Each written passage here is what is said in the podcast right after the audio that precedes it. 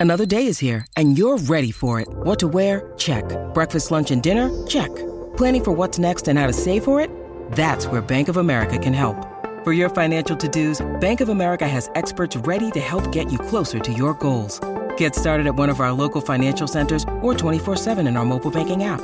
Find a location near you at bankofamerica.com slash talk to us. What would you like the power to do?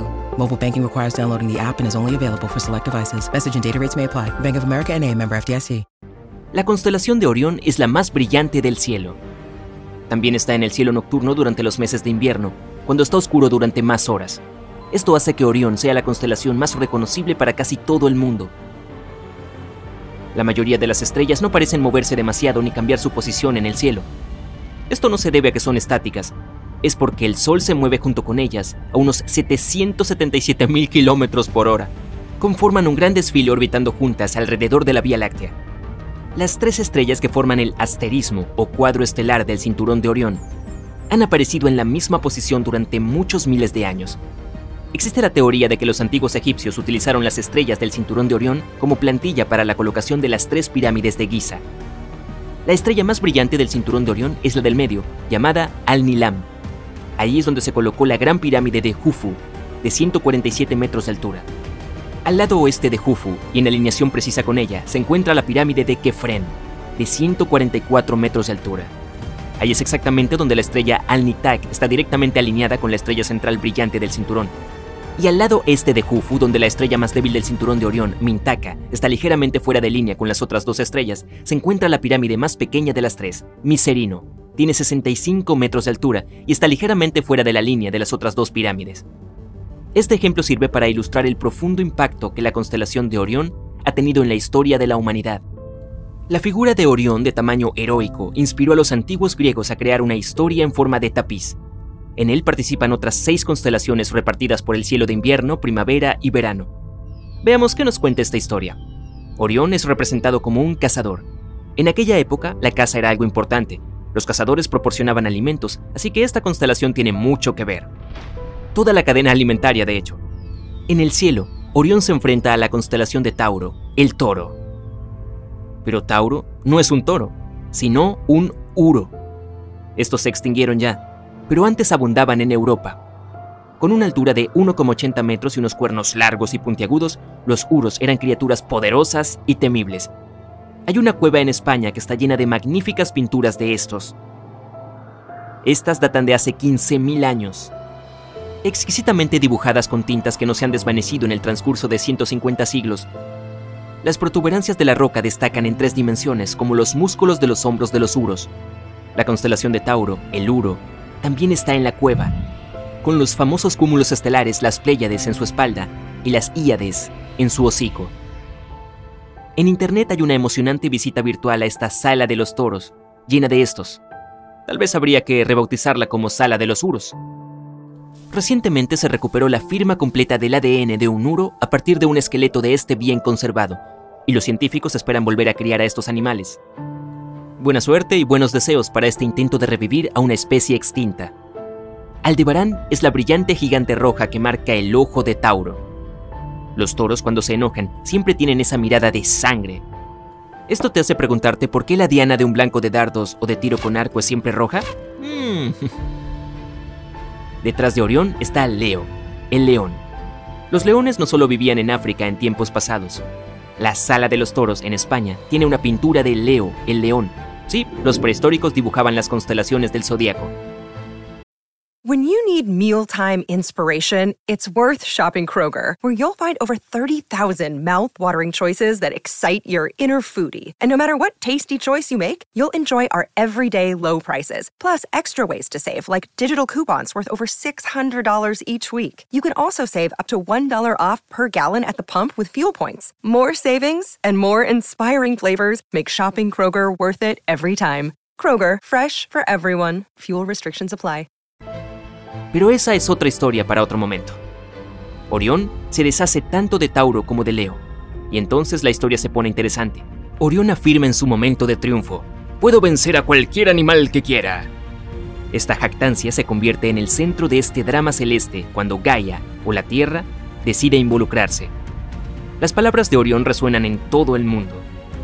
Puede que haya sido en la época de la prehistoria en la que la civilización estaba cambiando de una sociedad tribal nómada de cazadores-recolectores a una sociedad agraria. Esta última desarrolló aldeas y ciudades hace 12.000 años. La población humana aumentaba y las reservas de alimentos disminuían. Había que hacer algo con Orión y todos los cazadores o el desarrollo social se vería obstaculizado. Ahora entra Gaia en la historia, pero no en el cielo. No hay ninguna constelación de esta. Gaia es la Tierra, nacida sin padres directamente del caos elemental. Ella era la personificación femenina de nuestro planeta, y la propia palabra significa tierra. Los genialocos pueden estar interesados en una teoría científica moderna que también personifica a la Tierra como un organismo vivo. Se llama la hipótesis Gaia. Apareció por primera vez en la década de 1970 y presenta a la Tierra como una biosfera, como si estuviera viva. La teoría afirma que todos los componentes del planeta funcionan juntos como un sistema dinámico totalmente interconectado. Esto se llama simbiosis o sinergia. Juntos producen las condiciones ideales para la vida. Esta se adapta para regular la atmósfera en un 21% de oxígeno, la salinidad de los océanos en un máximo de 24,7% y las temperaturas planetarias en 14 grados Celsius. Para ilustrar cómo la vida se adapta para mantener el control de los cambios en las temperaturas planetarias, los autores de la hipótesis Gaia crearon el planeta ficticio Mundo de Margaritas. Este está completamente cubierto de margaritas blancas y negras. Cuando el sol se calienta demasiado, las margaritas negras empiezan a desaparecer, mientras que las blancas aumentan su población. La blancura de estas flores refleja la luz del sol y el planeta se enfría. Si el sol no está lo suficientemente caliente, las margaritas blancas reducen su población y el número de margaritas negras aumenta. Las flores negras absorben la luz solar y el planeta se calienta. Esto es Gaia en funcionamiento. Es básicamente el mismo principio que creó el oxígeno y produjo la capa de ozono en la atmósfera. Esta ayuda a bloquear la dañina luz ultravioleta del Sol. Los científicos han tardado en aceptar la hipótesis Gaia debido a la falta de pruebas convincentes, pero hoy en día disponemos de supercomputadoras de inteligencia artificial con capacidad de autoaprendizaje y probablemente puedan hacer posible la integración de los sistemas biológicos y geológicos de la Tierra. De este modo podríamos obtener una imagen clara de cómo funciona el planeta como una biosfera autosuficiente. ¿No sería algo loco? Bien, ahora podemos volver a la historia de Orión y ver cómo Gaia se encargó del problema que el alarde de Orión creó para el planeta. Obviamente, ella no podía enviar animales más fieros que un león o un uro para someter a Orión. Así que Gaia fue a lo pequeño, eligió un escorpión venenoso para hacer el trabajo y lo hizo. En verano, la constelación del escorpión se arrastra casi a la misma latitud que el pie de Orión. Este puede ser un pequeño animal de la misma familia de arácnidos que las arañas y las garrapatas. Pero en el cielo, Escorpio está en el puesto 33 entre las constelaciones más grandes de las 88 que hay. Existe una regla general según la cual cuanto más grande es una constelación, más tiempo hace que fue creada por los primeros observadores de estrellas tenían la posibilidad de elegir las estrellas que más les interesaban, así que primero crearon las grandes constelaciones y después las pequeñas. Si fueras el primero de la fila en una cena tipo buffet, ¿no tomarías grandes porciones y dejarías que el final de la fila se quedara con las obras? Piensa en el pastel de chocolate. Solo tomaré un trocito. nah, no lo creo. En esta historia de Orión tenemos una colección de grandes constelaciones conspicuas, como Leo, Tauro, Orión y Escorpio, lo que confirma la gran antigüedad de la historia. Tres constelaciones más pequeñas, Lepus, la liebre, Can mayor y Can menor, los dos perros de casa de Orión, completan el tapiz estelar de Orión y añaden una interesante subtrama. Lo que tenemos entonces es una fábula de dos cosmovisiones o cosmologías diferentes, la de Gaia y la de Orión. Una es femenina y la otra es clásicamente masculina. Una está comprometida con la dominación del mundo natural, es el arquetipo de Orión, la otra está comprometida con la supervivencia del planeta contra toda circunstancia. Esa es Gaia. Los dos pueden parecer opuestos, pero quizá estén destinados a ser complementarios.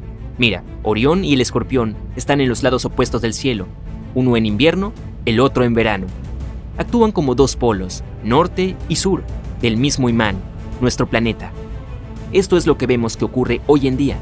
La ciencia y la tecnología son cada vez más sensibles al entorno natural. Miríadas de satélites vigilan la biosfera de la Tierra. Gaia y Orión están empezando a trabajar juntos hacia lo que los antiguos griegos llamaban calocagatia o armonía. Es lo que llamamos sinergia y simbiosis hoy en día. Mantengamos esa sinergia con fuerza.